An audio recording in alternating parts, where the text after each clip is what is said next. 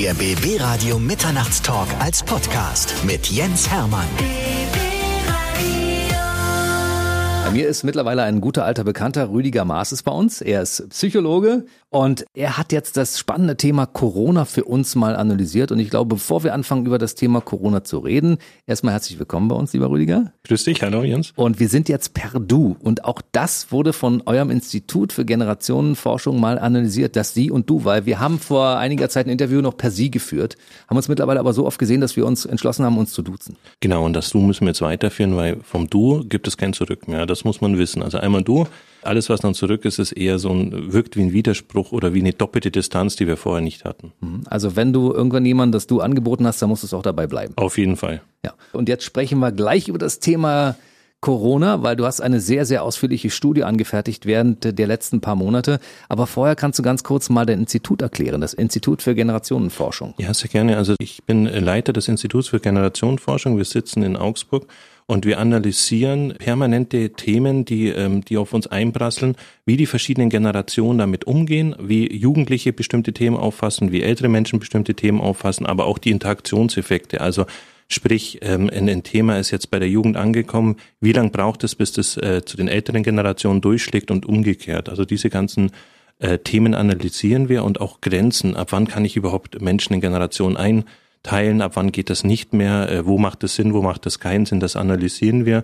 Und es ist eine sehr, sehr spannende Aufgabe und Corona war sehr dankbar dafür. Wer sich da gern weiter informieren möchte, wir haben einen sehr interessanten Podcast zum Thema Generation Z. Das ist die Generation ab 1995. Sehr gut. Findet man unter BB Radio Mitternachtstalk. Da kann man sich den ganzen Talk mal anhören. Also für alle, die also Kinder oder Jugendliche im Umfeld haben, die in dem Alter sind und sich fragt, was stimmt mit denen nicht so richtig. Da haben wir schon mal richtig vorgelegt und haben fast eine Stunde darüber geredet. Und wir hätten, glaube ich, noch weitere Stunden darüber mhm. reden können, weil das ist ein sehr, sehr interessantes und erschöpfendes Thema. So, jetzt reden wir über Corona. Diese Pandemie hat uns ja alle überrascht in Deutschland relativ zügig. Das ging ja von jetzt auf gleich, der Lockdown. Und das hat natürlich viele Leute auch ins Tal der Tränen gestürzt. Und du hast angefangen, ein paar Forschungen anzustellen, was dich am Anfang ja auch erwischt hat, sozusagen. Ja, also mir hat das ja, wie wahrscheinlich den meisten Leuten, den Boden unter den Füßen weggezogen, obwohl es ja so offensichtlich war. Man hat das gesehen, was in anderen Ländern passiert. Man hat die Welle auf sich zukommen sehen, man hat aber so nicht richtig realisiert und auch bei uns war das so, dass wir riesen Einbrüche hatten von Vorträgen und Workshops, die dann natürlich fürs ganze Jahr aus, ausgefallen sind, als dieser Lockdown begann. Und das hat mir natürlich erstmal den Boden unter den Füßen weggezogen, aber dann kam der Wunsch, so diese Energie auch zu nutzen. Ne? Jetzt habe ich Zeit, jetzt kann ich was machen, lass mich forschen. Also da kam der Forscherdrang wieder durch. Ähm, Psychologe hat halt einfach diesen Forscherdrang in sich.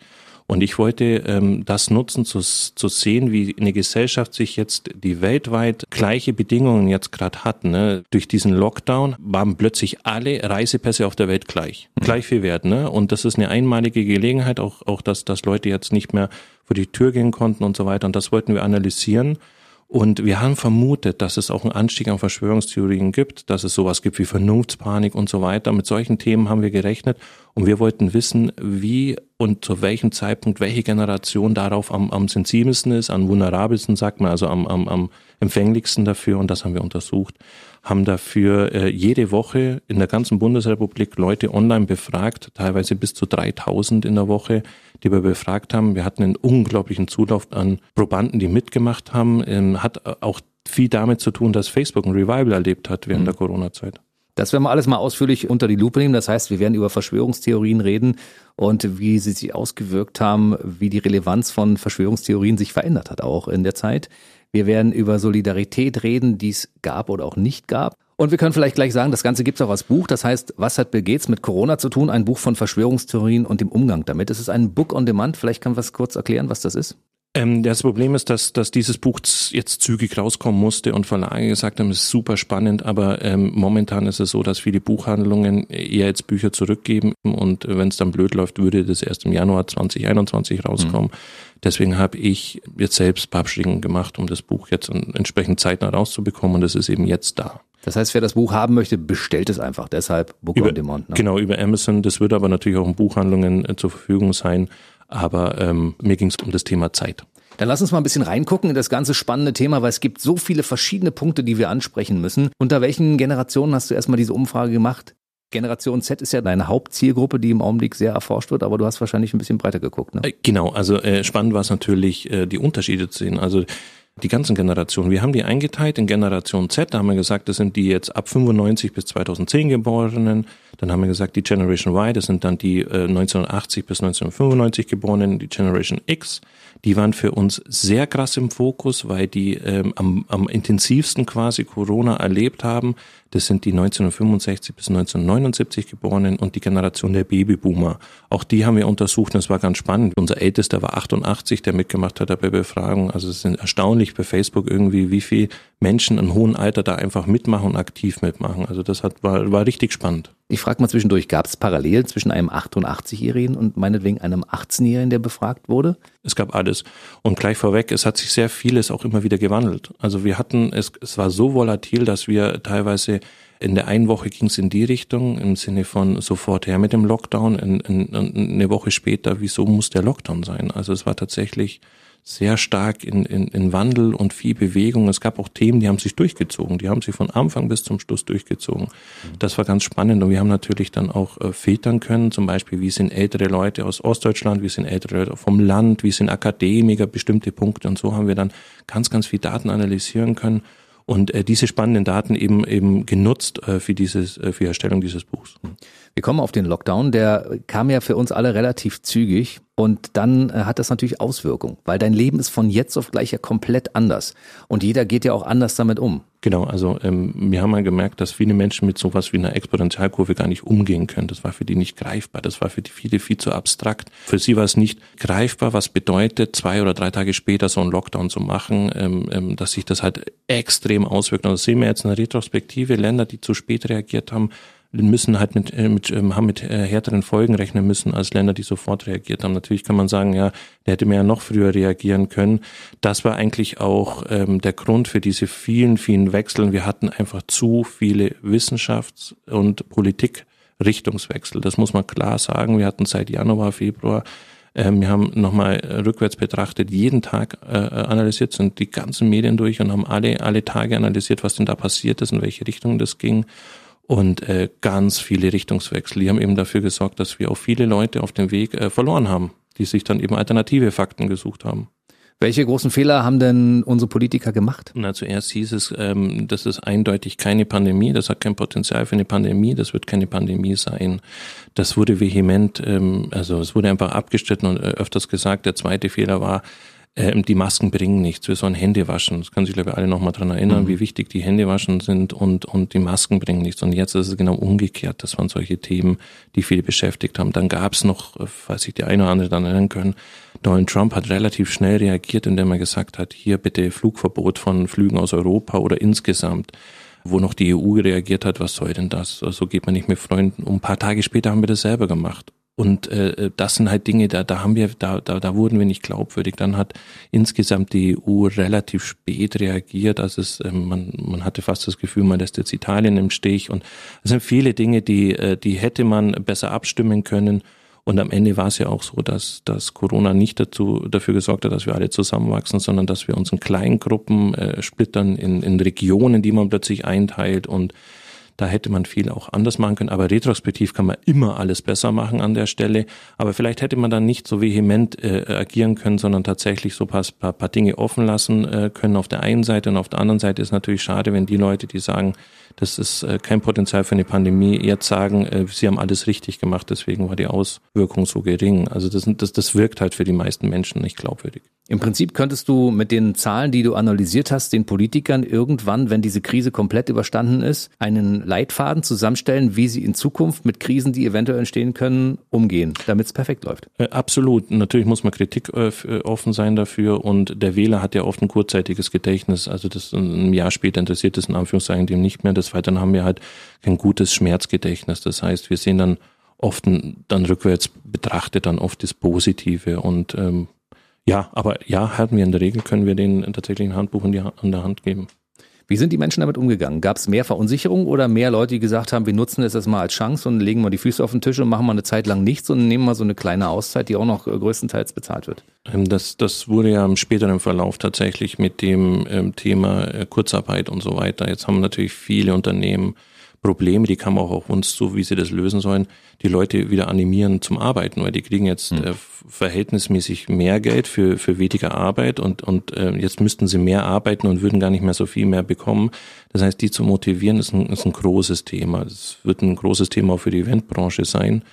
Also die Leute gehen, sind recht unterschiedlich damit umgegangen und vor allem hat das auch viel mit dem Alter zu tun. Diese sogenannte Generation Z, eben die ab 95 bis 2010 geborenen, die sahen die Krise als unfassbar äh, positiv. Die dachten so, jahu, jetzt geht der CO, die CO2-Emission nach unten, jetzt gibt es einen Kulturwandel, einen gesellschaftlichen Wandel, jetzt sind alle Menschen wieder gleich. Also die haben das sehr positiv aufgenommen, haben sich sehr stark angepasst, hatten auch wenig Probleme, sich komplett, äh, die mussten sich nicht komplett neu anpassen, weil eben dieses Thema Digitalisierung, mit denen sind die groß geworden.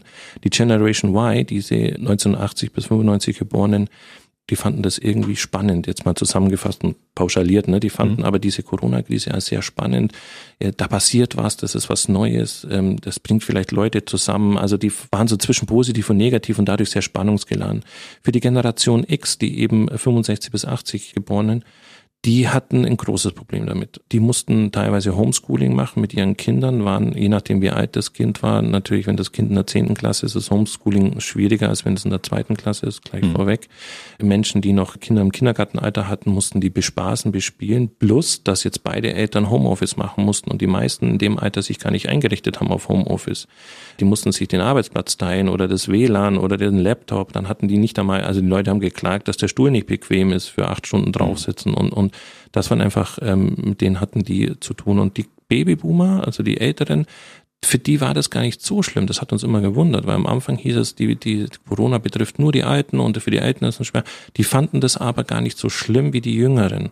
Die, ähm, ne, man muss sich so ein Bild vorstellen, wie wenn ein, ein Opa ein Kind warm anzieht und sagt, hier zieh dich warm an und, und er steht im T-Shirt da. Also so, hm. so ein Gefühl hatten wir. Weil auf die Frage, was glaubt ihr, welche Generation trifft es am schwersten? Haben eben die Generation der Babyboomer gesagt, die Jungen, weil die können jetzt keine Abifahrt machen, nicht feiern und gar nichts. Wenn die äh, Jüngeren gesagt haben, uns betrifft es ja gar nicht, das ist eine Pandemie nur für die Älteren.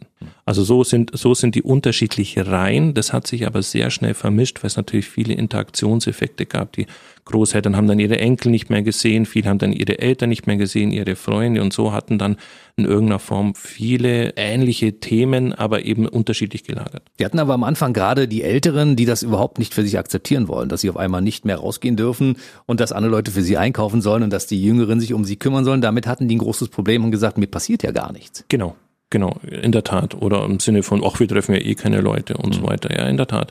Wir hatten auch bei der Frage, würdest du dich impfen, wenn es einen Impfstoff gab? Da haben die Jungen gesagt, ja, auf jeden Fall. Also da hatten wir 70 Prozent der Generation Z, die sagen, würden wir machen.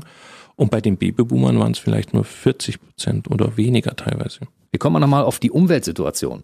Du hast ja gesagt, also es gab einen Teil der Generation, die gesagt haben, das wird sich positiv auf die Umwelt auswirken. Das Gegenteil ist herausgekommen in eurer Studie, ist der Fall. Ja, genau. Also wir dachten jetzt, ähm, es fliegt keiner mehr, es fährt keiner mehr, die CO2-Emission geht nach unten. Aber was ist passiert? Die Leute haben äh, viel, viel mehr digitale Medien genutzt und ähm, durch Streamingdienste, Social Media und so weiter haben die sehr viel CO2-Emission natürlich auch produziert. Das war den, den meisten gar nicht bewusst, dass wenn ich ins Netz gehe, dass ich, äh, wenn ich eine Google-Anfrage stelle, dass das nicht um ne, nicht CO2-neutral stattfindet. Deswegen fand ich es auch ziemlich schade oder schlimm, dass vor allem Friday for Future zum Beispiel äh, dann ihre Demonstration ins Netz verlegt haben und sagen, was haben wir denn da gewonnen? Da wird ja wieder CO2-Emissionen verursacht. Mhm. Also ähm, das war äh, vieles, viele, viele, viele Fragezeichen an der Stelle. Jetzt sehen wir einen großen Rebound. Wir haben die Leute gefragt, wenn du jetzt zur Arbeit musst oder überhaupt fahren, nimmst du öffentlich oder Auto. Wir haben einen großen Anstieg an, ich fahre mit meinem Privat-Pkw irgendwo hin. Also auch Leute, die davon nicht mit dem Privat-Pkw gefahren sind.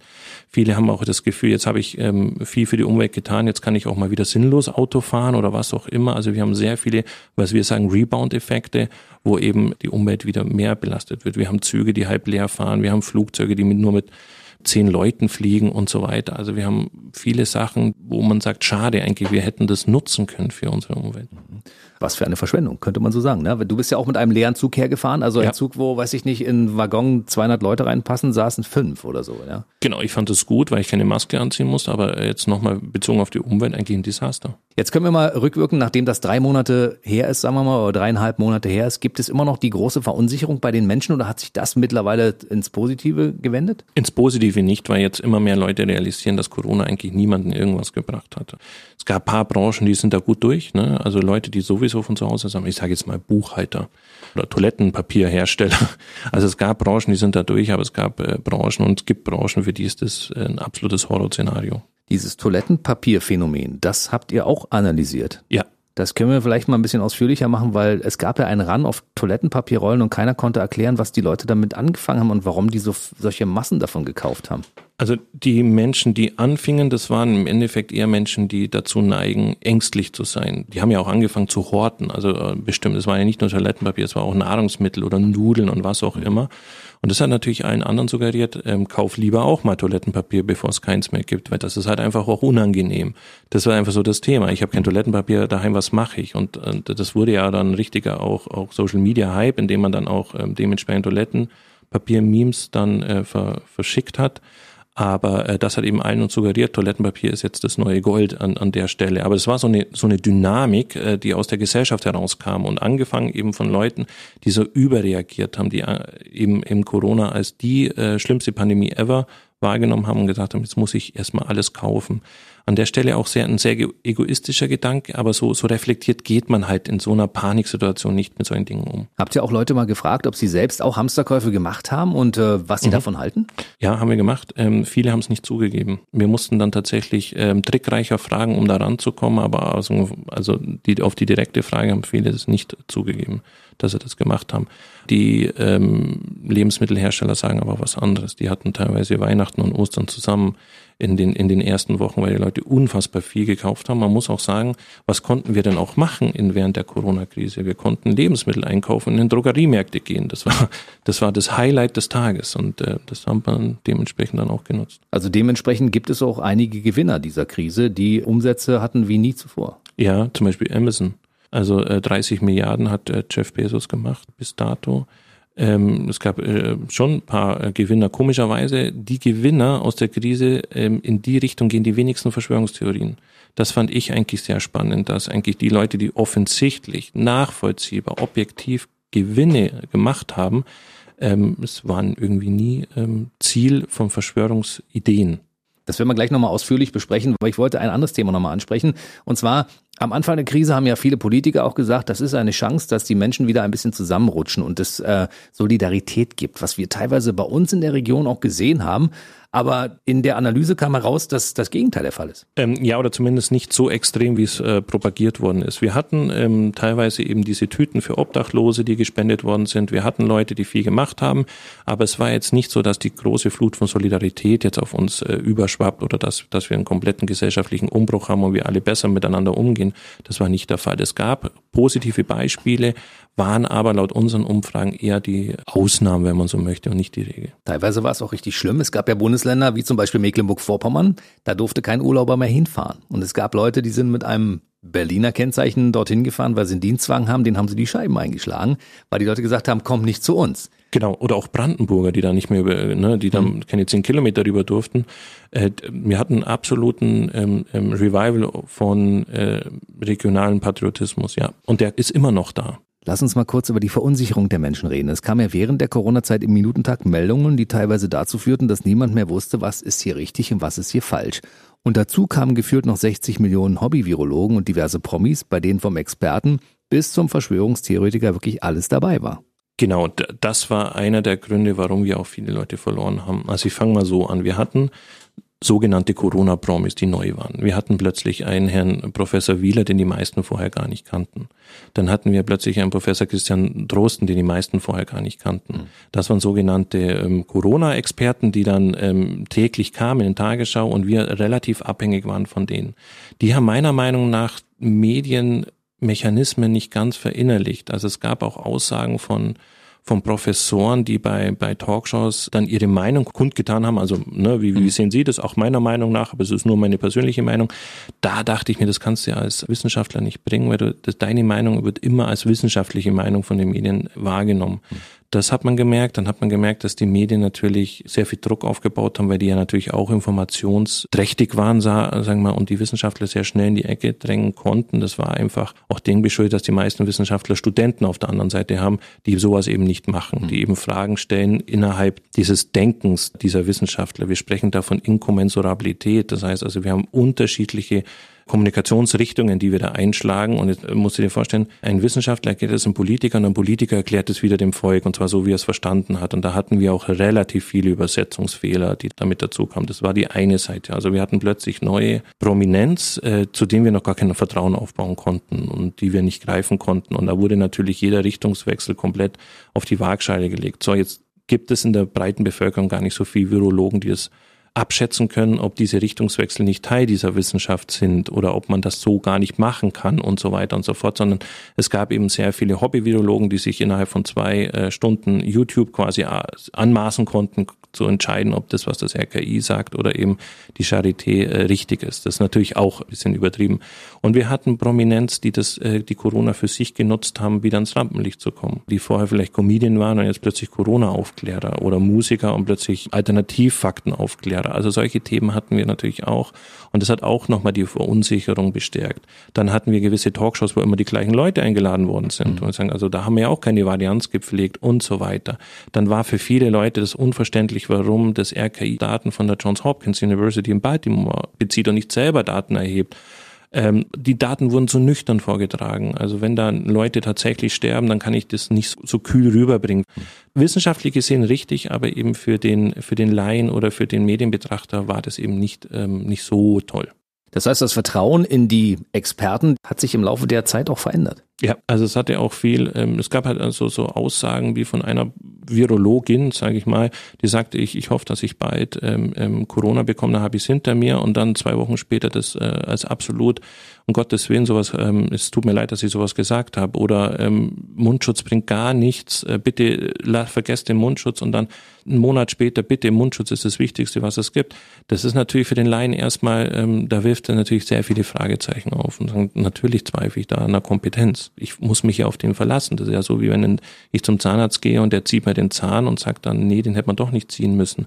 Da sind viele Emotionen mit im Spiel. Habt ihr mal abgefragt, wer dauerhaft kompetent galt während der Corona-Pandemie? Ob das mehr Politiker waren oder mehr Virologen? Ähm, wir haben die Virologen ähm, ranken lassen. Wir haben mhm. gefragt, welcher Virologe ist für dich am interessantesten. Das war ganz spannend, weil es gab bestimmte Virologen, die dann plötzlich sehr stark in den Medien waren und das kam bei der Bevölkerung gar nicht so gut an. Also es war tatsächlich durchgehend immer äh, Professor Dr. Drosten als Nummer mhm. eins. Egal was er gesagt hat, er war dann immer Nummer eins, aber nicht von allen. Also es war ein Großteil, aber es war jetzt nie über, über 60 Prozent. Mhm.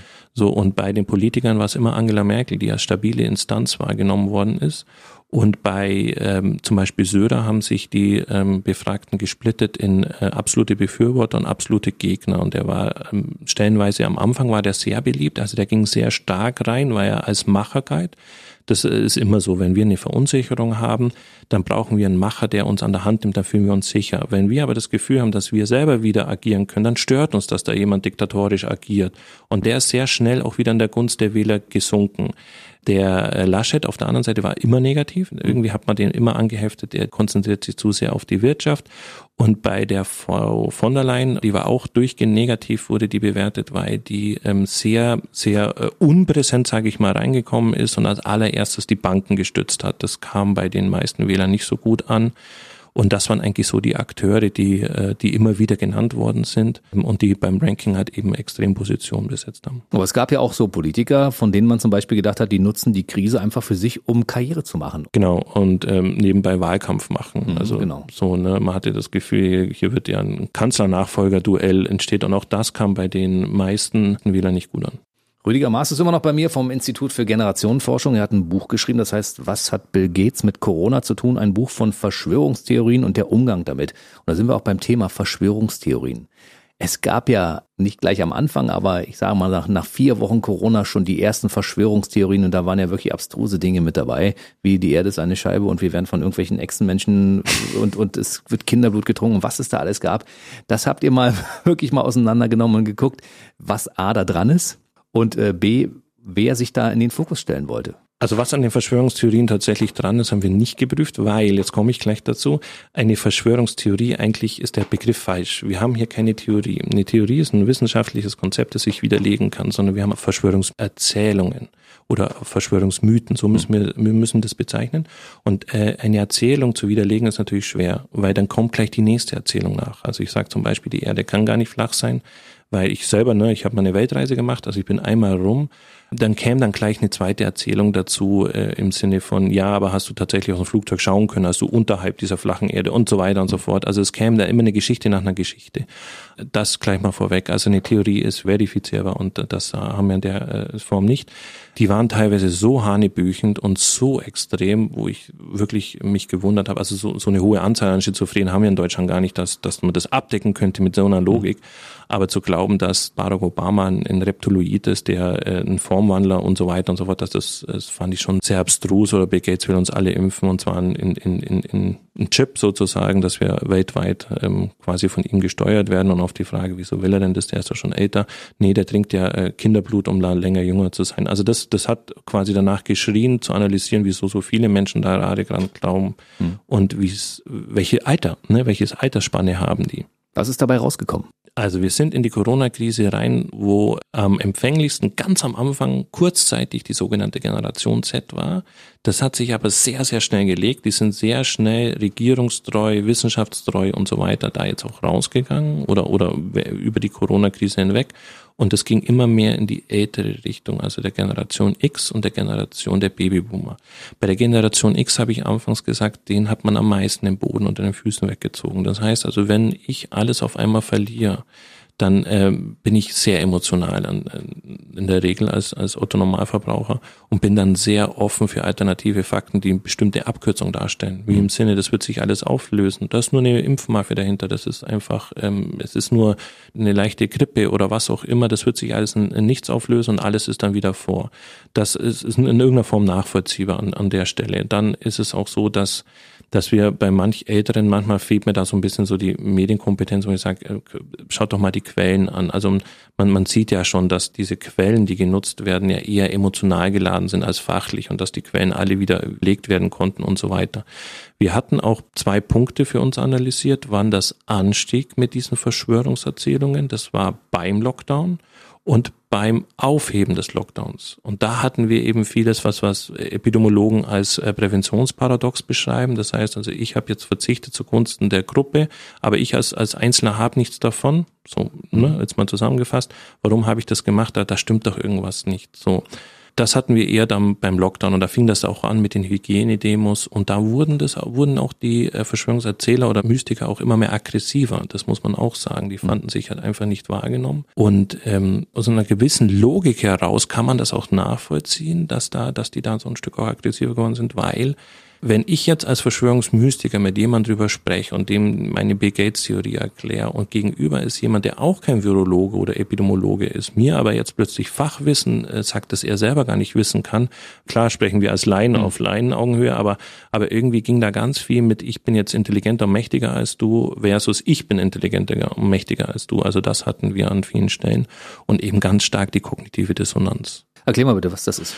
Also die kognitive Dissonanz ist eigentlich ganz spannende Geschichte. Ein äh, Sozialpsychologe, der Herr Leon Festinger, hat sich in den 50er Jahren in eine Sekte in Amerika reingeschmuggelt und hat mit seinem Team von Psychologen sich als Sektenmitglied gemimt. Die Sekte glaubte an Folgendes, da gab es eine Frau Kisch, die war auch zeitlang auch bei den Scientologen, kannte auch Hubbard ganz gut, also hat sie aber dann quasi eine eigene Glaubensrichtung gegründet und die hatte Kontakt zu einer, zu einem Planeten, Clarion hieß der und da gibt es ein, ich nenne es mal eine Außerirdische, die hieß Sananda und mit der hatte die ganz guten Kontakt und ähm, so die Geschichte und die hat äh, den Weltuntergang prophezeit und sagte, okay, es wird irgendwann die Erde untergehen und zwar am, am, am 21. Dezember 1954 oder so, so war das, so war das Datum, da wird die Erde untergehen durch äh, extreme Naturkatastrophen. Es kommen aber Außerirdische, die landen und nehmen dann eben uns mit. Und zwar nur die natürlich gläubig sind. Also man muss ja hier nicht jeden mitnehmen. Und äh, es gab relativ viele Menschen, die da gefolgt sind, die tatsächlich dann ihr, ihre Arbeit alles verlassen haben und dieser Frau gefolgt sind. Natürlich, es gab dann ein Datum und das muss man untersuchen. Und eben äh, Fessinger und sein Team wollten, die, die ging davon aus, das wird nicht stattfinden und die wollten untersuchen, was passiert, wenn da jetzt die Wahrheit ans Licht kommt. Wie, wie gehen die damit um? So, was ist passiert? Es ist nichts passiert, ähm, also die Erde ging nicht unter. Und die haben dann die Gruppendynamiken untersucht und festgestellt, dass die Menschen nicht wahrhaben wollten, dass sie jetzt da an Schwindel aufgesetzt sind. Und deswegen versucht haben, die Situation so umzubiegen. Also ich hatte, ich habe einfach so ein unangenehmes Gefühl, wenn das jetzt alles nicht stimmen würde. Also wenn ich auf mhm. so eine absurde Geschichte hineinfalle. Deswegen biege ich die, äh, die Realität so um, dass es wieder zu meinen Emotionen passt. Also dass dieser Dis Dissonanz ist Misston, dass dieser Misston raus ist. Also ich stelle quasi an meinem Gitarre, ne, drehe ich, dass es wieder mhm. richtig klingt. Und haben gesagt, relativ schnell innerhalb der Gruppendynamik hat sich das dann natürlich äh, noch mehr beschleunigt und verstärkt, ähm, weil wir so gläubig sind. Deswegen blieb die Naturkatastrophe aus. Diese Außerirdischen hatten die Macht, die Naturkatastrophe zu verhindern und so weiter. Und die werden uns irgendwann abholen, aber jetzt nicht. Und die waren so gläubig, dass die dieser äh, Führerin quasi bis zum Tod gefolgt sind. Also bis, bis in die 80er waren die dann noch überzeugt. Und äh, diese Psychologen waren da ganz verdutzt und haben dann eben diese äh, Mitglieder befragt und die haben dann festgestellt, die Leute waren gläubiger als davor. So stark ist die kognitive Dissonanz. Und die haben wir jetzt bei diesen Verschwörungsgläubigen versus Wissenschaftshörigen sozusagen auf beiden Seiten. Beide bedienen sich dieser Dissonanz. Die einen sagen, das kann nicht sein, dass ich jetzt mein Leben lang an Wissenschaft glaube und die wird jetzt widerlegt. Drum, drum gehe ich jetzt mal davon aus, dass das alles stimmt. Und die anderen sagen dann natürlich, das kann nicht sein, dass ich jetzt hier an so einen Unsinn glaube sozusagen. Ich glaube, ich bin einer der wenigen, der recht hat. Und äh, die Verschwörungsmythen erfüllen ja auch diese psychologischen Grundbedürfnisse, die wir haben die geben mir Sicherheit, die geben mir wieder so eine Art Macht, dass ich selber die Umgebung steuern kann, dass ich ein Feindbild habe, gegen das ich kämpfen kann, dass ich äh, mich zu einer Gruppe dazugehöre und dass ich mich intelligenter fühle als der Rest. Und ich verstehe auch ganz vieles, auch wenn die noch so wirr sind, die sind für alle nachvollziehbar. Ich kann dieses Konstrukt greifen, während ein Virus, den, den unsere moderne Wissenschaft nicht richtig innerhalb von dieser Zeit erfassen kann, für viele halt einfach nicht greifbar ist oder eben diese Exponentialkurve. Und äh, diese verschiedenen Gedanken äh, oder diese verschiedenen Personen hatten wir eben. Und wenn die dann aufeinander ge geclasht sind, und es war ja meistens, dass dann eben Verschwörungsgläubiger und Nichtgläubiger miteinander dann diskutiert und eigentlich eher im Streit auseinandergingen. Mhm. Und das war ein Anlass, wo wir gesagt haben, nee, jetzt den wollen wir, äh, da wollen wir jetzt einfach mal, ein, ja, ich sage mal, so ein, ein Riegel dazwischen und äh, ich schreibe jetzt mal ein Buch mit einer Handlungsanweisung, was mache ich, wenn meine Mutter, meine Großmutter, äh, mein Freund, Freundin oder was auch immer an sowas glaubt. Wie gehe ich damit um? Warum funktioniert es überhaupt? Ähm, deswegen einfach auch dieses Buch an der Stelle als Schnittstelle oder Kommunikationsverbesserung unserer Gesellschaft. Was hat Bill Gates mit Corona zu tun? Ein Buch von Verschwörungstheorien und dem Umgang damit. Ich habe mich die ganze Zeit gefragt, bei Attila Hildmann zum Beispiel, der hat ja Dinge behauptet, die während der Corona-Krise nicht eingetreten sind oder totaler Schwachsinn waren. Und die Leute, die dem gefolgt sind, haben trotzdem, nachdem sie gesehen haben, dass bestimmte Dinge halt nicht so eingetreten sind, wie er sie vorausgesagt hat, trotzdem weiter zu ihm gehalten. Das ist das, was ich damals nicht verstanden habe. Aber du hast es ja gerade eben sehr, genau. sehr schön erklärt, ne? Die kognitive Dissonanz. Das ja. heißt, also ich muss jetzt, er, er prophezeit etwas, es trifft nicht ein, ich glaube dennoch weiter dran, weil ich sage, die Akteure, die heimlichen Großen, die diesen Masterplan haben, die haben das jetzt mit Absicht ausfallen lassen, damit Attila Hildmann quasi als Lügner denunziert wird. Solche Logiken sind dann da dahinter. Aber es gibt natürlich auch Leute, die tatsächlich schizophren sind und die Dinge behaupten, weil sie einfach eine Krankheit haben. Genau, ungefähr ein Prozent der Menschen.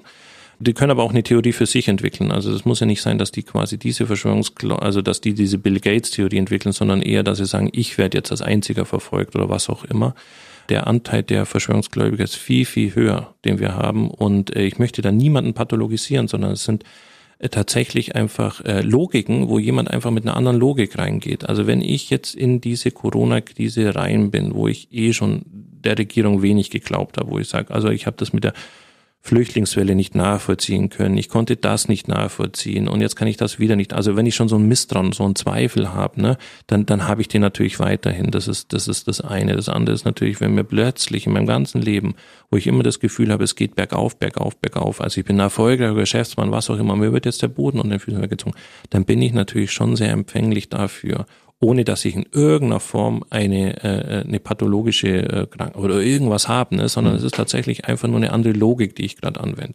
Das muss ich mal dazu sagen. Und ähm, ich will da jetzt niemandem zu nahe treten. Es ist einfach nur ein Phänomen, das wir halt einfach untersucht haben an der Stelle. Mhm. Und du hast auch gesagt vorhin, es haben sich die Informationsquellen während der Corona-Zeit komplett verändert. Das war auch interessant. Also wir hatten mit dem Mai dann plötzlich einen absoluten Run auf YouTube. Hm. Also das war tatsächlich so weg von Tagesschau und den Medien hin zu YouTube, über die ich mich informiere. Also die Frage war, wie informierst du dich über, über den neuesten Stand von Corona? Und da ging halt ganz viel äh, YouTube und Social Media.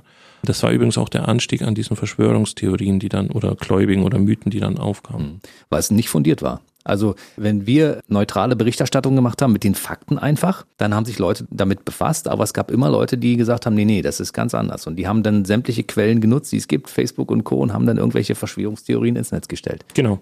Und es gab ja es gibt ja ganz, ganz viele so Corona-Gruppen, ne? so Anti-Corona, Corona-Rebellen, Corona-Widersacher, wie was auch immer, die gibt es. Und die befeuern sich ja immer gegenseitig. Das heißt also, ich bin Teil von so einer Community und ich kriege ja dann immer wieder eine Bestätigung, dass es stimmt. Die machen ja keine Diskussion mit Verschwörungsgläubige versus Verschwörungsnichtgläubige, dass die da mal so in, in die Diskussion gehen, in, die, in den Dialog. Das findet ja nicht statt, sondern ich befeuere mich immer selber und das ist wie bei politisch links und rechts, die dann immer wieder sich selber befeuern, die jetzt sagen in Stuttgart hier, das war Polizeigewalt und die anderen sagen, das war genau das Gegenteil. Und, und die befeuern sich immer selber. Wir müssen in unserer Gesellschaft wieder lernen, mehr miteinander zu sprechen und genau das Gegenteil einfach auch mal aushalten zuzuhören an der Stelle. Welche psychischen Effekte wird denn diese Corona-Krise jetzt langfristig haben für Leute, die äh, darunter auch gelitten haben zum Beispiel? Wir wissen von Studien aus China, dass es einen sehr starken häusliche Gewalt gab in Wuhan äh, zu Hause. Ähm, dass ähm, ähm, Leute, die jetzt, die waren ja zusammen quasi äh, im Haus dann auch ein Stück gefangen und, und viele waren, wie gesagt, nicht vorbereitet. Und wir werden viele psychische Probleme äh, oder Langzeitprobleme aus, aus der Corona-Krise mit rausnehmen. Ja. Auswirkungen auf den Arbeitsmarkt hat das allerdings auch gehabt. Absolut. Also wir haben bestimmte Branchen, die sind ja komplett runtergefahren. Das heißt die Reisebranche oder die Eventbranche. Da haben wir äh, richtige Einbrüche. Wir haben viele Branchen, die jetzt keine Ausbildung mehr anbieten, aus Angst, weil sie nicht wissen, wie es weitergeht. Wir haben in manchen Bereichen jetzt wieder so eine kleine Bewegung Richtung Arbeitgebermarkt. Also das heißt, also wir hatten ja bis davor einen richtig starken Arbeitnehmermarkt. Das heißt, also ich konnte mich als Junger ja quasi aussuchen, wo ich hingehe und ähm, konnte dann auch relativ viel fordern. Das ist in manchen Bereichen weg erstmal. Es kann aber sein, dass es auch pendelt. Das kann sein, dass das sich wieder in, ins Gegenteil umschlägt. Das wissen wir nicht. Wir, wir haben bei unseren Befragen gemerkt, wie volatil das Ganze ist. Das, was in einem Monat so ist, kann nächsten Monat genau in die andere Richtung sein. Aber wir haben in manchen Bereichen eben eine Tendenz hin zum Arbeitgebermarkt. Aber bei den Arbeitnehmern zum Beispiel hat sich auch einiges verändert, weil ich habe von Arbeitgebern wiederum gehört, dass die, nachdem sie drei Monate zu Hause waren, ihnen das Arbeiten jetzt nicht mehr so leicht fällt. Die kommen also nicht mehr wieder richtig in Gang und möchten eigentlich diese Freizeit, die sie die ganzen Wochen und Monate genutzt haben, auch weiter nutzen. Genau, also die Idee mit dem Kurzarbeitergeld, ähm, da, da, das wird wahrscheinlich uns auch oder vielen Unternehmern auf die Füße fallen. Wie kann ich jetzt jemanden motivieren, doppelt so viel zu arbeiten und dann kriegt er aber nur ein bisschen mehr Geld, ähm, in Anführungszeichen, je nachdem. Also ein, schwierig, ein schwieriges Thema. Im Endeffekt geht alles immer in die Richtung Kosten dann am Ende. Habt ihr eigentlich zwischendurch mal gefragt, ob Leute sich impfen lassen würden, sofern es einen Impfstoff irgendwann gibt? Ja, wir haben gefragt, würdest du dich impfen, wenn es einen Impfstoff gibt? Und da ähm, war ganz interessant, je jünger, desto eher. Also die, die sogenannte Generation Z hat zum Großteil, da haben über, über 75 Prozent gesagt, ja, wir würden uns impfen. Und bei den Babyboomern, bei den Älteren, nein, würden wir eher nicht. Die haben, ähm, also unterdurchschnittlich viele würden sich da impfen. Das fanden wir eigentlich ganz spannend. Und ein bisschen ähnlich verhält sich das auch mit der App. Aber ein Großteil der Menschen findet die App sinnvoll und das ist auch, also über 50 Prozent äh, haben gesagt, sie würden, wenn es die App gibt, das haben wir vor der App äh, gesagt, würden die auf jeden Fall äh, zeitnah runterladen und auch nutzen. Und das ist ja eigentlich eher ein positives Zeichen, ja. Es ist ja so, dass viele Leute Angst hatten davor, irgendwelche Daten preiszugeben, aber wenn sie bei Google suchen oder bei Facebook sind oder sonst irgendwas, geben sie ja viel mehr Daten preis, als das der Fall ist, wenn man so eine App auf, dem, auf seinem Handy hat. Das finde ich Wahnsinn. Ich kann ja nicht in Facebook und WhatsApp sein und sagen, ich habe Angst, dass das Daten preisgegeben wird für eine App, die explizit darauf achtet, eben die Daten so zu verschlüsseln, dass man die gar nicht mehr nutzen kann ähm, dann, dann sollten die einfach mal den Vergleich sehen, allein was WhatsApp oder Facebook mit den Daten macht und was diese App macht. Das finde ich an der Stelle nicht fair. Du hast doch gesagt, das digitale Verständnis hat sich verändert. Also gerade bei Menschen, die vorher digitale Medien abgelehnt haben, die mussten sich jetzt zwangsläufig durch Homeschooling und Homeoffice damit befassen mit der ganzen Geschichte. Genau, das ging hin, bis dass, dass Kinder zum Beispiel ähm, mit dem Tablet Ballett gemacht haben oder mit dem Tablet äh, Schule oder dass viele jetzt Meetings machen mussten, wo man früher von München nach Hamburg geflogen ist für eine Stunde und wieder zurück. Das ist natürlich alles weggefallen. Die Leute mussten es machen, haben gesehen, ach, das geht ja auch. Das geht ja auch, dass ich muss ja nur den Laptop aufmachen, kann dann sprechen. Das funktioniert ja alles. Ich kann sharen, ich kann sogar manche Sachen besser machen. Wir hatten aber auch innerhalb dieser Digitalnutzung einen Unterschied. Also wir hatten vor der Corona-Krise zum Beispiel, wenn ich ein Meeting gemacht habe, war das für die Leute immer sehr unangenehm, wenn jemand zu spät kam. Also nehmen wir mal an, der, der Vorgesetzte kommt halt einfach fünf Minuten oder zehn Minuten zu spät in das digitale Meeting. Das war für alle, die, die das gemacht haben, sehr unangenehm. Was mache ich in der Zeit? Ein physischen Meeting war das so, da konnte ich einen Kaffee holen, mit dem Nachbarn ratschen. Hm. Während Corona haben wir gemerkt, dass diese Zeit unfassbar wichtig ist. Wir haben gesehen, auch an Analysen, dass die Menschen das genutzt haben, um mit den anderen wieder zu sprechen, Smalltalk zu machen, Social ähm, Networking und so weiter. In dieser Zeit, wo der, ne, der Vorgesetzte ein bisschen zu spät kam oder das einfach auch mal geduldet hat, da gab es ganz, ganz interessante Mechanismen und es wird ein Teil natürlich hängen bleiben. Also ein Teil wird nach Corona weiter genutzt werden, wenn nicht sogar ganz viele sogar davon. Habt ihr auch mal gefragt, um wie viel Prozent der digitale Verbrauch bei den einzelnen Usern nach oben gegangen ist? Ähm, sehr viel. Also wir hatten, wie gesagt, ein Revival von Facebook. Wir hatten einen ganz großen Anstieg an, an ganz, ganz vielen ähm, Netflix und so weiter und so fort. Da haben wir jetzt aber keine Daten richtig von den, von den Herstellern. Also da die sind, die geben die auch nicht so viel raus. Wir wissen jetzt auch nicht, ob zum Beispiel Google-Suchanfragen gestiegen sind oder irgendwas. Das ist immer schwer rauszubekommen. Klar haben viele jetzt einfach bestimmte Sachen mehr angeschaut. Es, es gab auch ähm, sogar Pornohersteller, die dann Premium-Accounts dann umsonst gaben, um die Leute anzufixen, sage ich jetzt mal. Also da gab es ganz viele, die da reagiert haben und es war auch die erste Welle so, äh, wo plötzlich jeder sein, sein Business dann digital angeboten hat, was auch vielen sauer aufgestoßen und gesagt habe, hier, es geht gerade allen schlecht, ähm, es kann keiner jetzt hier erstmal positiv rausgehen. Also da gab es auch, auch viele Konflikte, die dann da entstanden sind am Anfang. Wie kann man denn dieses Facebook-Revival erklären? Weil zwischendurch wurde Facebook ja quasi schon fast für tot erklärt und jetzt gibt's auf, gibt's auf einmal wieder einen Riesenhype. Mhm. Hat viel, viel mit den äh, Älteren zu tun, also mit der Generation X und Babyboomer, die dann da natürlich viele Memes dann auch weitergeschickt haben. Es war dann lustig zu sehen, was in Italien passiert, dass da die, die fing ja an mit ganz lustigen ähm, Lockdown-Videos, die dann viral gingen.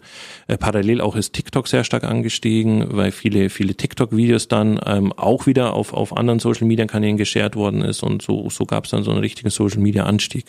Lass uns mal über die Eventbranche reden, weil das ist ja eine Branche, die ist sehr angeschlagen und das war ja die erste Branche, bei der gar nichts mehr ging und das wird wahrscheinlich die letzte Branche sein, die irgendwann wieder beginnt zu arbeiten. Und wenn man dann hört, dass äh, jemand, der in der Eventbranche ist, nicht systemrelevant ist, obwohl die einen riesen Umsatz erwirtschaften, dann macht das natürlich auch einiges mit der Psyche. Habt ihr darüber ein bisschen was erfahren? Auf jeden Fall. Also das hat äh, vielen, vielen Menschen, die in der Eventbranche tätig sind, ähm, sehr, hat viel mit denen gemacht, wenn sie hören, sie sind nicht systemrelevant und sie sehen, dass jeder zu Hause eben Internet quasi ähm, die ganzen prominenten ähm, Entertainer und so weiter das anschaut.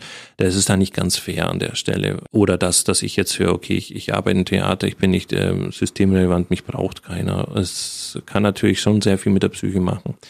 Viele haben dann umgeschaltet und gesagt, okay, was kann ich machen? Was ist denn möglich? Ja, ich könnte zum Beispiel ähm, Autokino anbieten. Hm. Und ähm, das ist auch ein interessantes Phänomen. Viele Künstler haben gesagt, es ist mir unangenehm, vor dem Parkplatz zu stehen und dann mit hupenden Autos. Viele in vielen Bereichen dürfen ja nicht einmal hupen. Das heißt, ich kriege wenig Response viele Künstler leben von diesen, von diesen, von diesen Response, die leben davon, dass die Leute an der richtigen Stelle lachen. Die fanden das auch ganz, ganz schlimm und viele Künstler haben halt auch einen Standard, wo die eben nicht mal drei Monate aussetzen können. Also die haben einfach, die haben zu hohe Ausgaben und die haben theoretisch nie gelernt, weil die eben relativ schnell viel Geld für wenig Einsatz, na ich sage ich sag's mal so pauschal bekommen haben und wenn das jetzt plötzlich wegfällt, ist dann auch dieses viele Geld mal wieder weg. Und da wundern sich natürlich die ganzen anderen Außenstehenden, die sagen, ach, der ist doch, der muss doch bestimmt da durchhalten ein Jahr oder so. Nee, kann er eben nicht, weil der eben ein ganz anderes ähm, Ausgaben, ähm, ganz anderes Ausgabenvolumen eben hat. Und für, für, das hat sehr viel gemacht mit der Eventbranche und eben auch diesen, diesen Stempel, ihr seid nicht systemrelevant, jetzt kommen erstmal die Wichtigen dran. Habt ihr auch mal analysiert, wie das Verständnis der Leute ist, die zum Beispiel Karten gekauft haben für eine Veranstaltung und dann sagen, okay, dann gehen wir halt ein Jahr später, wir lassen uns das Geld nicht auszahlen, weil wir finden, dass es wichtig ist? Ähm, das war schon für den Großteil der Menschen ein Verständnis da, weil die ja gesehen haben, was passiert ist. Das hat sich ja keiner ausgesucht und das war ja jetzt auch nicht ein Wunsch der Eventbranche, dass, dass es Corona gibt. Also da gab es erstaunlich viel äh, Verständnis, ähm, aber es gab auch ganz viel Heckmeck und hin und her und vor allem auch in der Reisebranche haben wir das erlebt, wo die Leute gesagt haben, so ich möchte jetzt mein Geld zurück und äh, viele Anbieter gesagt haben, nee, wir können noch nicht und wir müssen jetzt erstmal abwarten. Also da kommt noch viel auf uns zu. Habt ihr mal gefragt, wie das überhaupt mit den Reisen im Allgemeinen ist? Ob die Leute jetzt sagen, dann bleibe ich dieses Jahr halt zu Hause, aber, oder ich fahre trotzdem? Ja, es gibt welche, die sagen, ich fahre trotzdem, weil jetzt glaube ich, dass Venedig leer ist. Ich glaube, dass Rom leer ist. Ich glaube, dass Paris leer ist. Also solche Gedanken gibt es tatsächlich. Viel, oder andere sagen, ich schaue mir jetzt äh, Deutschland an. Da kann sich jeder vorstellen, was in der Ostsee, Nordsee oder in, im Allgäu passieren wird im Sommer, wenn, wenn jeder auf die Idee kommt. Viele haben ja den Urlaub. Viele haben dann auch während der Corona-Zeit Urlaub gemacht. Auch das war eher dann zu Hause sein, im Garten was arbeiten oder, oder Möbliar umstellen und so. Mhm haben das viele gemacht. Ähm, das wird wahrscheinlich sehr, äh, auch sehr individuell dann äh, unterschiedlich sein. Ihr habt ja nun viele Wochen geforscht und habt viele Leute befragt, viele, viele tausend Leute befragt zu den verschiedensten Themen. Womit hatten denn die Leute die größten Probleme? War es Homeoffice? War es Homeschooling? War es, dass äh, das soziale Leben nicht stattfand? Am Anfang war es so. Und jetzt äh, denken viele, sie sind besser als die Lehrer und Pädagogen oder Erzieherinnen. Äh, jetzt muss ich mein Kind da wieder zurückbringen, weil ich habe ja sehr viel jetzt mit meinem Kind äh, gemacht. Äh, solche Be äh, Bewegungen hatten wir auch so. Nee, die, die meisten Probleme hatten die Leute am Anfang mit dem Informationsgehalt und sagen, ich brauche mehr Informationen, ich muss wissen, was da ist, ähm, ähm, ich muss wissen, was Corona ist, ist es wirklich gefährlich, wie gefährlich ist es. Damit hatten die meisten ein großes Problem. Rüdiger Maas ist bei mir. Er hat eine riesige Studie vor sich und zwar ging es um den kompletten Corona-Zeitraum. Ihr habt ja in alle Bereiche mal reingerochen. Welche Zahlen haben dich dann am meisten verblüfft und verwundert, von denen du gedacht hast, das äh, hätte ich nicht gedacht, dass es so unterm Strich rauskommt? Sehr gute Frage. Wir haben gefragt, äh, ob die Menschen das Gefühl haben, dass die Sonne intensiver geworden ist. Also wir haben dann auch mal Quatschfragen reingestreut und da haben 70 Prozent gesagt, ja. Dass die Luft frischer wird, ja hatten wir auch einen großen Anteil von Menschen. Also das hat uns dann immer gewundert. Wir haben dann auch intern immer Wetten abgeschlossen, weil äh, viele nicht geglaubt haben, dass das rauskommt, aber es kam tatsächlich raus, dass wir sowas hatten wie Jetzt verzichten wir, die Gesellschaft, die Welt, also muss was Positives rauskommen. Das heißt, wir attribuieren jetzt ganz viel auch, auch eine positive Logik rein. Das heißt, die Umwelt muss zumindest davon partizipieren. Also die Umwelt muss zumindest da einen großen Vorteil haben. Also hat es dann uns irgendwas gebracht, dass wir verzichtet haben. Also die wenigsten konnten akzeptieren, dass so eine Pandemie niemandem was bringt, außer dass der Virus sich ausbreitet. Und da hatten wir ganz viel, wo, die, wo, wo Leute dann eher in dieses Thema, die Umwelt, der tut es gut. Das passt. Es gibt ein Venedig Delfine, es gibt und solche Sachen. Da haben viele dran gekloppt. Habt ihr eigentlich mal über die Grenzen Deutschlands hinaus mal geguckt, was so in anderen Ländern so los war und wie die Akzeptanz der Politiker zum Beispiel war? Ja, ganz interessant. Also Boris Johnson wäre ja beinahe selber an Corona ähm, ähm, gestorben, ne? so, mhm. so auf jeden Fall die Medien. Der hat ja lang noch den Leuten die Hände geschüttelt und das äh, eher nicht so ernst genommen. Dann ähm, Kurz zum Beispiel wurde sehr positiv wahrgenommen. In Österreich? Genau, mhm. genau, der, der Kanzler von Österreich, weil der als erstes eine Exit-Strategie hatte. Der hat gesagt, was passieren wird und welche Richtung das geht. Und das hat er für sein Alter sehr gut gemacht. Schweden wurde am Anfang sehr positiv gesehen, wird jetzt sehr kritisch gesehen und so wurden die halt alle unterschiedlich quasi wahrgenommen. Aber es ist natürlich immer die Perspektive, die wir haben und unsere Berichterstattung. Die in den Ländern haben ja wieder eine andere Berichterstattung. Also in der Türkei herrscht einfach eine andere Berichterstattung über Erdogan als bei uns. Und in Amerika splittet sich das ja sehr stark in, in, in Leuten, die eben Fox News schauen und Leute, die eben zum Beispiel CNN schauen. Und äh, die haben natürlich jeweils immer wieder ein anderes oder auch ein bestätigendes Bild auf, auf, auf ihren Führer oder wie man dazu sagt, ja. Hm. Staatsmann. Staatsoberhaupt. Am Anfang der Pandemie haben sich ja die, die Ereignisse quasi im 24-Stunden-Rhythmus verändert. Konnte man zwischendurch einen Intervall erkennen, wo das ein bisschen länger angehalten hat, wo die Informationszeiträume nicht innerhalb von 48 Stunden wieder ans Gegenteil gekippt sind? Das ist eine gute Frage. Also ähm, wir hatten ja dadurch, dass das dann in alle Richtungen ausging, hatten wir ja auch dann positive Meldungen aus Singapur und Südkorea, wo zum Beispiel relativ schnell über digitale, ähm, also über Apps und dergleichen, relativ schnell die Pandemie wieder eingefangen worden sind. Was wir hatten, ist, dass die Leute bis zum Schluss nicht den Zahlen aus China geglaubt haben. Die sagen, okay, die hatten, blieben bei 80.000 dann irgendwie stabil und haben dann immer nur ein, zwei Erkrankungen gemeldet. Das haben die Leute irgendwie nie geglaubt. Also irgendwie war immer so, China hält Informationen zurück. Das hat bis zum Schluss angehalten. Es war auch interessant zu sehen, wie schnell es im Iran anstieg und dann stagnierte, wie wenig Erkrankungen in der Türkei gab, wie spät es in Russland ankam. Also es waren ganz, ganz, ganz, ganz interessante Phänomene, die wir gesehen haben, dass viele Länder südlich des, des Äquators fast gar nichts hatten, außer Brasilien, ne, wo wir sagen, viele, viele in Afrika. Ich hatte auch ähm, dadurch, dass wir international äh, auch forschen, auch viel Kontakt auch mit Menschen aus anderen Kontinenten und mit denen gesprochen. Also die äh, Menschen zum Beispiel in Tansania und Kenia hatten sehr viel Angst, dass wenn das zu uns rüber rüberschwappt, dass wir nicht diese Kapazität haben, das zu stemmen. Und wenn Deutschland oder so ein modernes, in Anführungszeichen modernes Land schon so viel Angst hat, was passiert da mit uns, bleiben wir komplett auf der Strecke. Dann gab es auch viele Entwicklungshilfen, die gestoppt worden sind, weil man eben keinen Transport mehr hingehen konnte. Und da haben da äh, viel verloren, obwohl die ähm, teilweise kaum gemeldete Corona-Fälle haben. Auch da haben die meisten gesagt, okay, na, die, die machen es halt nicht richtig, die forschen halt nicht richtig oder die prüfen nicht richtig. Also da hat man eigentlich die Zahlen nie so richtig geglaubt und das war auch immer ganz schwer äh, zu sagen, stimmen diese Zahlen oder stimmen die nicht, was bedeutet denn das? Und äh, wieso bleiben die Zahlen stehen? Also wenn jemand Corona hat und dann hieß es doch, nach zwei Wochen ist es vorbei, wieso wird der immer noch gezählt? Also wieso bleiben wir bei 100.000? Mhm. Wieso sagt man nicht, wir haben jetzt aktiv eben nur 10.000 oder was auch immer? Da war viel, viel ähm, ähm, ja viel Verständnis, was was nicht ge oder viele Fragen, die nicht geklärt worden sind. Viele wollen sich das Ganze jetzt auch mal schwarz auf weiß angucken und das geht auch. Was hat Bill Gates mit Corona zu tun? Ein Buch von Verschwörungstheorien und dem Umgang damit. Und das Ganze ist relativ, ich sage mal, äh, witzig in Anführungszeichen gestaltet, weil in Form eines Comics habt ihr dieses Buch zusammengesetzt. Wir haben einen Eingangscomic und dann wird natürlich wieder im Schriftform genau erklärt, wie, wie äh, die Genese von solchen Verschwörungserzählungen ist, wer dafür offen ist und ähm, warum die auch recht haben in einer gewissen Weise. Also wir können nicht alle immer dem Mainstream folgen. Das ist eigentlich gut, wenn wir verschiedene Richtungen haben und wir haben gerade momentan auch so, so finde ich, so eine Stimmung in unserer Gesellschaft, wo wir so eine Art von Pluralität nicht dulden, wo wir sagen, es gibt nur in Anführungszeichen diese die logische äh, Wissenschaft und mhm. alles andere lassen wir außen vor. Das wird auf jeden Fall alles genau beschrieben und am Schluss eine Handlungsempfehlung. Also wie sollten eigentlich beide Parteien miteinander sprechen und das auch wieder in Form von einem Comic und dann ganz am Schluss quasi alle Daten von unserer Studie. Wer sich für das Buch interessiert, das Ganze ist online zu bestellen. Und äh, Informationen gibt es bei euch auch in den sozialen Kanälen. Sag nochmal die Daten, wo man das bekommen kann. Also auf unserer Homepage auf jeden Fall äh, www.generation-thinking.de und sonst kann man das, äh, man muss ja eigentlich nur meinen Namen eingeben, Rüdiger Maas, oder eben diesen Titel, der genannt worden ist, was hat Bill Gates mit Corona zu tun und da findet man das. Und Rüdiger Maas schreibt sich mit M-A AS. Genau. Vielleicht können wir kurz, bevor du gehst, nochmal sagen, wer hat alles an diesem Buch mitgewirkt, wie viele Personen waren daran beteiligt und ähm, wer sollte besonders gewürdigt werden? Also geforscht haben sehr viele, am Buch haben auch mitgewirkt ähm, Dennis Berndt, Kammer, ähm, Hartwin Maas, Katrin Peters, äh, Luana Erler und äh, Roland Maas. Ähm, der hat Sprachwissenschaften studiert und der hat dann nochmal so einen Blick als Geisteswissenschaftler draufgeworfen. Und die haben aktiv beim Buch mitgewirkt und sonst eben das komplette Institut für Generationenforschung. Die haben natürlich diese ganzen Daten erhoben, mit uns analysiert und haben dann eben auch immer wieder diese Fragen, ähm, wir haben ja immer einen Teil von Fragen aktualisiert, immer auf den aktuellen Themenkomplex, den wir gerade vorhaben haben. Und wir haben gewisse Fragen komplett durch die Corona-Krise durchgezogen, um zu sehen, wie beweglich ist das Ganze, wie verändern sich die Themen, haben das mal aufgesplittet nach Generation, nach Stadt-Land, nach Nord-Süd und so weiter und so fort. Unter Umständen schreit das noch nach einem zweiten Teil, wenn die Corona-Krise komplett fertig ist. Genau, aber das weiß keiner. Ne? Aber wir werden uns regelmäßig hier treffen.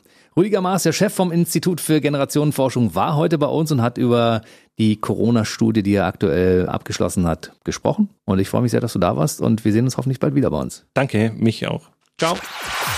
Der BB Radio Mitternachtstalk. Jede Nacht ab 0 Uhr. Und der neueste Podcast jeden Mittwoch.